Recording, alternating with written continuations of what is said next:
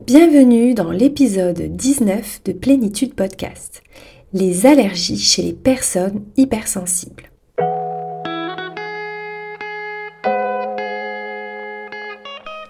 Bienvenue sur Plénitude Podcast, le podcast pour la santé des hypersensibles qui s'adresse à toi si tu souhaites comprendre ton fonctionnement atypique et ses impacts sur ta santé, pour savoir comment te réguler et retrouver ta vitalité.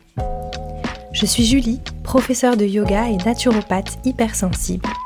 Et sur ce podcast, je te livre des clés de compréhension et des outils concrets pour te rendre acteur, actrice de ton mieux-être et de ta santé. Si tu en as marre d'être juste trop et que tu veux être trop bien dans ta peau, ce podcast est fait pour toi.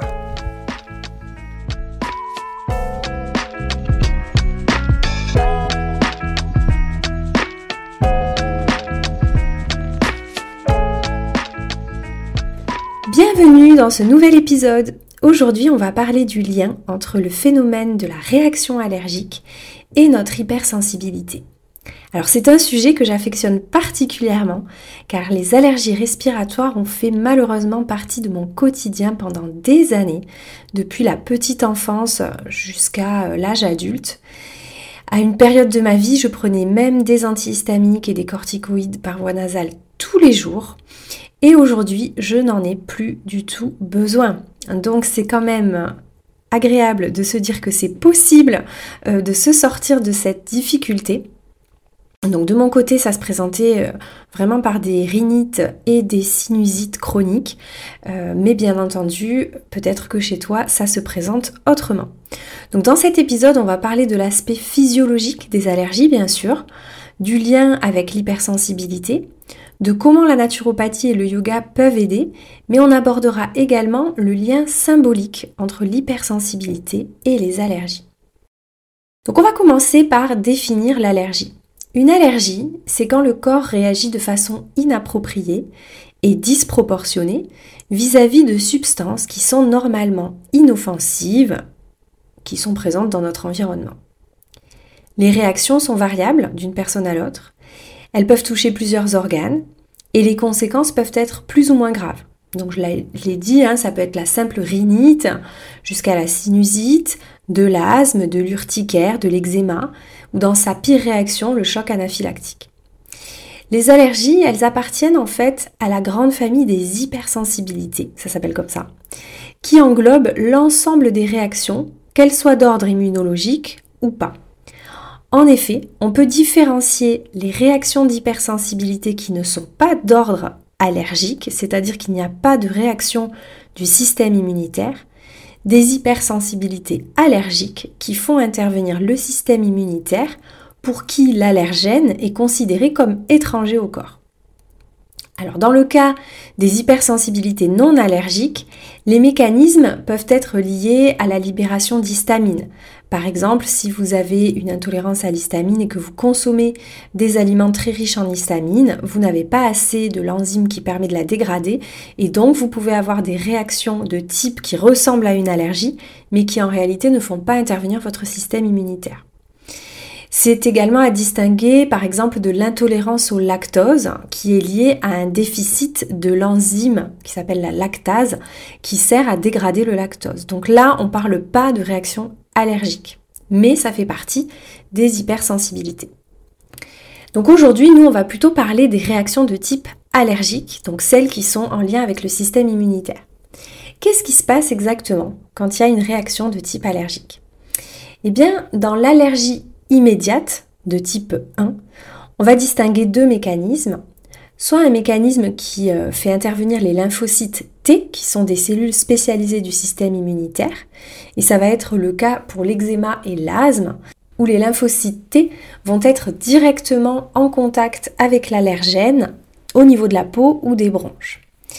Et l'autre mécanisme euh, de l'allergie de type 1, elle va mettre en cause des anticorps qu'on appelle les immunoglobulines de type E, donc c'est les IgE, c'est ça qu'on va doser euh, dans les prises de sang quand on veut chercher s'il y a une allergie. Donc en fait, comment ça fonctionne? Eh bien, il y a d'abord une première phase dite de sensibilisation où notre corps va produire des anticorps IgE spécifiques contre l'allergène, donc contre ce qu'il a considéré comme étant un agresseur. Ces anticorps, ils sont fixés à des cellules du système immunitaire qu'on appelle les mastocytes.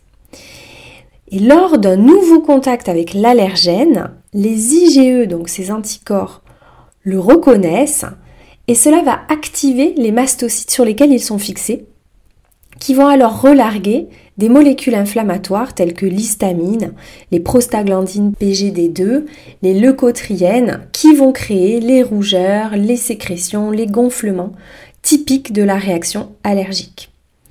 Alors ces mastocytes, ils sont nombreux dans la peau, dans les poumons, dans le tube digestif et cela explique la localisation des réactions d'allergie. Il existe aussi l'allergie de type 2 et 3, dite retardée, qui cette fois-ci euh, met en cause des anticorps de type IgG. Donc c'est pas le même mécanisme, c'est ce qui correspond au mécanisme des intolérances alimentaires. Donc là, on est face à un véritable cercle vicieux. On a des aliments immunologiquement mal tolérés qui vont produire une réaction locale inflammatoire qui perturbe l'équilibre de la flore intestinale. Cela crée une dysbiose qui va jouer un rôle pour rendre la muqueuse intestinale plus perméable et permettre le passage de morceaux de macromolécules, de morceaux non digérés, indésirables, et aussi de toxines dans le sang. Cela va créer des complexes immuns donc c'est une interaction entre l'antigène alimentaire et l'anticorps de type IgG. Et ces derniers vont se distribuer dans différents organes, perturbant un certain nombre de fonctions, et c'est à l'origine de nombreuses pathologies chroniques. Euh, donc on va revoir ça un petit peu plus en détail, mais voilà, on voit déjà qu'il y a deux types d'allergies distincts. Les allergies immédiates, où dès que vous allez être en contact avec l'allergène, on va avoir une réaction immédiate. Et euh, les allergies de type 2 et 3, qui sont plutôt retardées entre 4 heures, 3-4 heures après l'ingestion de l'aliment par exemple, et 3 jours. Donc euh, on ne les appelle pas des allergies vraies, hein, mais c'est souvent ce qu'on nomme pour les intolérances alimentaires. Alors, quel est le lien entre notre hypersensibilité et les réactions allergiques? Eh bien, pour le comprendre, il nous faut revenir aux causes de l'allergie. Elles sont multiples, on va les, détailler. Donc d'abord, il faut savoir qu'il y a quand même un facteur héréditaire. Un parent qui est allergique a 30% de chance d'avoir un enfant allergique. Et si les deux parents sont allergiques, on a alors 50% de chance d'avoir un enfant allergique. Mais il faut bien se rappeler que ça, c'est une prédisposition, d'accord? Euh, c'est euh, voilà, c'est on est avec ça. Mais par contre, on n'est pas obligé de le déclarer, de le déclencher. Ça va être l'environnement et notre façon, notre hygiène de vie qui va avoir un grand rôle sur le déclenchement en fait de l'allergie. Pour les allergies alimentaires, il y a également euh, un rôle de la sensibilité dans la petite enfance, hein, à la naissance. La diversification alimentaire de l'enfant doit être très progressive et pas dès la naissance à partir d'un certain âge. On a également l'impact malheureusement de la pollution industrielle de plus en plus présente, que ce soit euh, les colorants, les conservateurs, la pollution de l'air, qui va créer une irritation au niveau des muqueuses, que ce soit euh, des muqueuses des poumons mais aussi intestinales. Et ensuite, on a la présence de toxines trop importantes au niveau intestinal qui va modifier la flore intestinale et créer une augmentation de la perméabilité intestinale qui ensuite est responsable des intolérances et des allergies.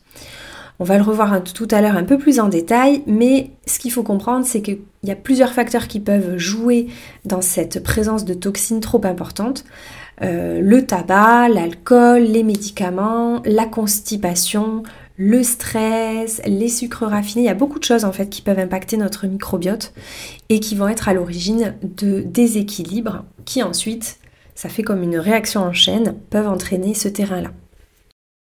Également, on a un impact au niveau hépatique parce que notre foie, ça va être la deuxième barrière qui élimine les toxines. Donc si l'intestin moins joué son rôle de barrière et qui donc il a laissé passer plus de toxines dans le sang, eh bien le foie va avoir beaucoup plus de travail et donc il se fatigue à cause de cette surcharge toxinique Et ça a un impact, on va le revoir encore une fois tout à l'heure.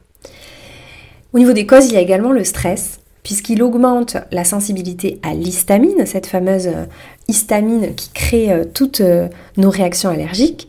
Mais le stress agit également sur le déséquilibre de la flore intestinale, sur la production du mucus protecteur au niveau de l'intestin, donc il a un vrai rôle à jouer dans les allergies. Et enfin, l'alimentation. On peut par exemple, quand on a un terrain très allergique, éviter certains aliments qui libèrent de l'histamine et également travailler sur une alimentation qui soit non acidifiante et non inflammatoire.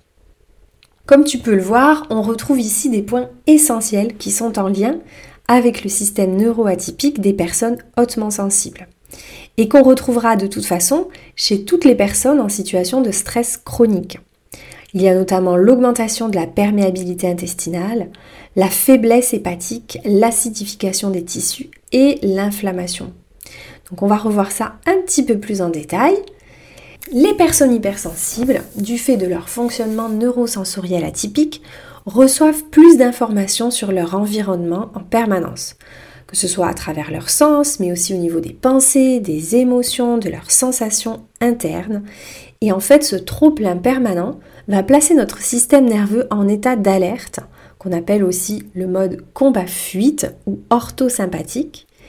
Et cet état, ça engendre la sécrétion d'hormones du stress de manière trop fréquente, pendant trop longtemps, parce que, en réalité, ce mode combat-fuite, il est important pour notre survie, il est nécessaire et naturel, mais il n'est pas du tout prévu pour durer trop longtemps. Normalement, ça doit être quelque chose de très ponctuel. Euh, il y a un bus qui va vous écraser, vous courez, vous partez en courant. Voilà, c'est nécessaire à la survie, mais après vous vous reposez. C'est fini, le bus est passé, on n'en parle plus. Donc on n'est pas censé passer beaucoup de temps dans ce mode euh, orthosympathique. En fait, on est censé passer plus de temps en mode parasympathique, l'état de repos, de relaxation, de régénération.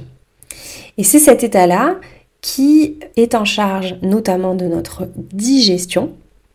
Donc quand on est en système nerveux hyperstimulé, orthosympathique constamment et qu'on vit dans un état de stress chronique sans même parfois s'en rendre compte, eh bien cela va compromettre notre santé intestinale, entraînant une mauvaise digestion, des fermentations intestinales, la stagnation des toxines au niveau de l'intestin et donc l'altération de la production de mucus protecteur de la muqueuse, l'altération du microbiote, et tout cela va nous mener à une augmentation de la perméabilité de la muqueuse intestinale. Qu'est-ce qui se passe alors?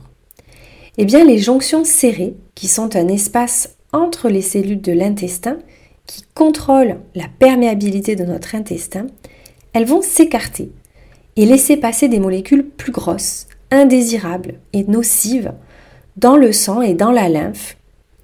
Et ça va provoquer une intoxication sanguine qui entraîne une surcharge de notre foie, une surcharge hépatique, comme on l'a vu un peu plus haut. Ça entraîne également une inflammation chronique locale, une réponse immunitaire qui peut, en fonction de votre terrain, donc là on parle plutôt bah, de votre euh, hérédité, mener à des troubles du système immunitaire comme l'allergie. Donc on voit bien ici le lien direct entre cet état de stress chronique et les allergies. La faiblesse du foie, qui est engendrée par ce trop-plein de toxines, va empêcher une bonne détoxification. Le rôle de notre foie, hein, c'est une station d'épuration, il doit détoxifier notre sang en permanence. quand il y a beaucoup trop de surcharge, le sang va être non suffisamment épuré et retourner à la circulation générale, et notre corps va chercher d'autres moyens d'évacuation comme par notre système pulmonaire ou notre peau, et ça va créer un terrain favorable au déséquilibre immunitaire qu'on appelle le terrain atopique. Alors, maintenant on va parler un petit peu de qu'est-ce qu'on peut faire. Eh bien, euh, qu'est-ce qu'on peut faire quand on est hypersensible, qu'on a des allergies? Qu'est-ce qu'on peut faire pour les réduire, pour soutenir notre santé intestinale? Eh bien, en tout premier lieu, et on y revient, hein, vous avez vu continuellement, on va travailler à la réduction du stress pour éviter la surstimulation, cette activation permanente de notre système nerveux orthosympathique, pour essayer de passer plus de temps en mode parasympathique. Alors pour les personnes hautement sensibles, moi j'aime bien recommander soit les exercices de respiration, soit le yoga restauratif, soit le yoga nidra, ou bien les trois, car ce sont des voies d'accès qui sont simples, qui sont passives, on ne vous demande pas grand-chose, et qui sont très efficaces pour accéder à ce système nerveux parasympathique. Même quand on a un système d'hyperpensée, euh, d'hyperémotivité, euh, on arrive à accéder à cet état de relaxation qui est inné en chacun de nous quand on a le bon outil pour le trouver. Mais bien entendu, et comme souvent, malheureusement, les causes de l'augmentation de la perméabilité intestinale, elles peuvent être multifactorielles. Donc il y a le stress évidemment, mais il y a certainement d'autres causes auxquelles peut-être tu peux faire attention si tu te sens concerné. Déjà l'alimentation moderne et en particulier l'alimentation pro-inflammatoire, avec notamment le gluten qui a un grand rôle à jouer euh, dans euh, les jonctions serrées, mais aussi les produits laitiers en particulier de vaches qui sont pro-inflammatoires. Attention également aux médicaments pris sur le long terme. Hein. donc je ne parle pas d'un traitement ponctuel pour résoudre une problématique. Je parle d'un traitement qui serait vraiment sur le long terme.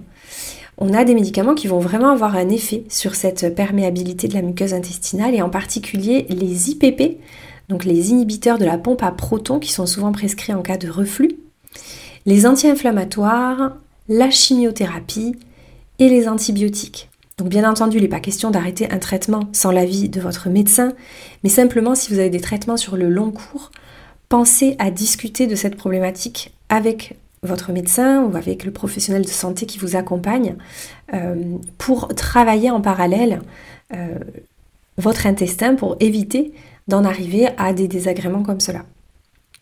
On a également le sport intensif. Alors ça c'est peut-être un peu moins connu à part chez les grands sportifs, mais Effectivement, le fait de faire beaucoup de sport, ça réduit la quantité d'un acide aminé très important pour notre santé intestinale qui s'appelle la L-glutamine, puisqu'il est utilisé par les muscles, il est consommé par les muscles quand on fait beaucoup beaucoup de sport. Et c'est pour ça qu'on peut voir apparaître hein, des troubles intestinaux chez les sportifs de haut niveau. Donc si vous avez une pratique sportive très intensive, déjà en tant qu'hypersensible, c'est pas forcément ce qui est recommandé, même si bien sûr l'activité physique est très importante, mais quand on est hypersensible, cela crée un stress supplémentaire si on est dans des activités trop intensives, et puis ça a un impact sur la santé intestinale. Donc attention ici aussi de venir faire ce qui est euh, nécessaire pour euh, récupérer suffisamment après les séances de sport, d'une, et puis euh, travailler la santé intestinale. Et bien entendu, tous les déséquilibres de la flore intestinale vont avoir un impact sur cette perméabilité intestinale. Donc ici, on voit bien l'intérêt d'une prise en charge holistique globale, telle que le propose la naturopathie, pour venir agir sur les causes les plus probables de votre euh, hyperperméabilité intestinale. Évidemment, il existe des moyens pour établir cette perméabilité intestinale, à commencer par une digestion sereine une bonne mastication, consommer suffisamment de protéines pour avoir suffisamment de cet acide aminé, la L-glutamine, avoir une alimentation qui soit riche en fibres, en prébiotiques, en probiotiques pour une bonne flore intestinale, mais également riche en aliments anti-inflammatoires pour diminuer ce terrain inflammatoire de l'allergie, et une alimentation riche en antioxydants, puisque ça va être hyper important de travailler sur le stress oxydatif qui crée une inflammation. Donc on va consommer des fruits et légumes colorés, du chocolat noir à fort pourcentage en cacao, du thé vert, des oléagineux, des céréales complètes, du curcuma, du gingembre qui sont anti-inflammatoires. Voilà, il y a plein de choses qu'on peut faire pour travailler sur cela. Et puis aussi faire attention à privilégier essentiellement des aliments issus de l'agriculture biologique ou de l'agriculture raisonnée pour essayer de limiter les toxines et les pesticides, pour essayer de ne pas en rajouter en fait, hein, tout simplement. Euh, et éviter, en tout cas limiter, notre consommation d'aliments dits pro-inflammatoires qui vont perturber l'équilibre de notre écosystème intestinal. Trop de viande rouge, trop de charcuterie, trop de gluten, trop d'alcool, trop de friture, trop de produits laitiers non fermentés, trop de sucre raffiné, trop de produits transformés qui contiennent beaucoup de colorants et d'additifs qui sont délétères pour la santé intestinale. Alors, quels sont les micronutriments qui sont importants pour l'équilibre de la barrière intestinale et de notre système immunitaire? Eh bien, en particulier le zinc et la vitamine D, qui sont à la fois intéressants pour la santé intestinale, mais aussi pour l'immunité, mais aussi des antioxydants pour protéger les cellules contre le stress oxydatif qui entretient cet état inflammatoire. Donc la vitamine C, la vitamine E, le sélénium, le manganèse, le cuivre, le magnésium vont être hyper intéressants. Et puis bien sûr des oméga 3 qui vont permettre la production de molécules anti-inflammatoires. Donc bien sûr, vous voyez qu'on peut travailler euh, cet équilibre par l'alimentation, mais malheureusement souvent la prise de compléments alimentaires pour, pourra être nécessaire et utile pour t'aider à remonter certains niveaux si tu as des carences et à euh, faciliter la réparation de cette muqueuse intestinale.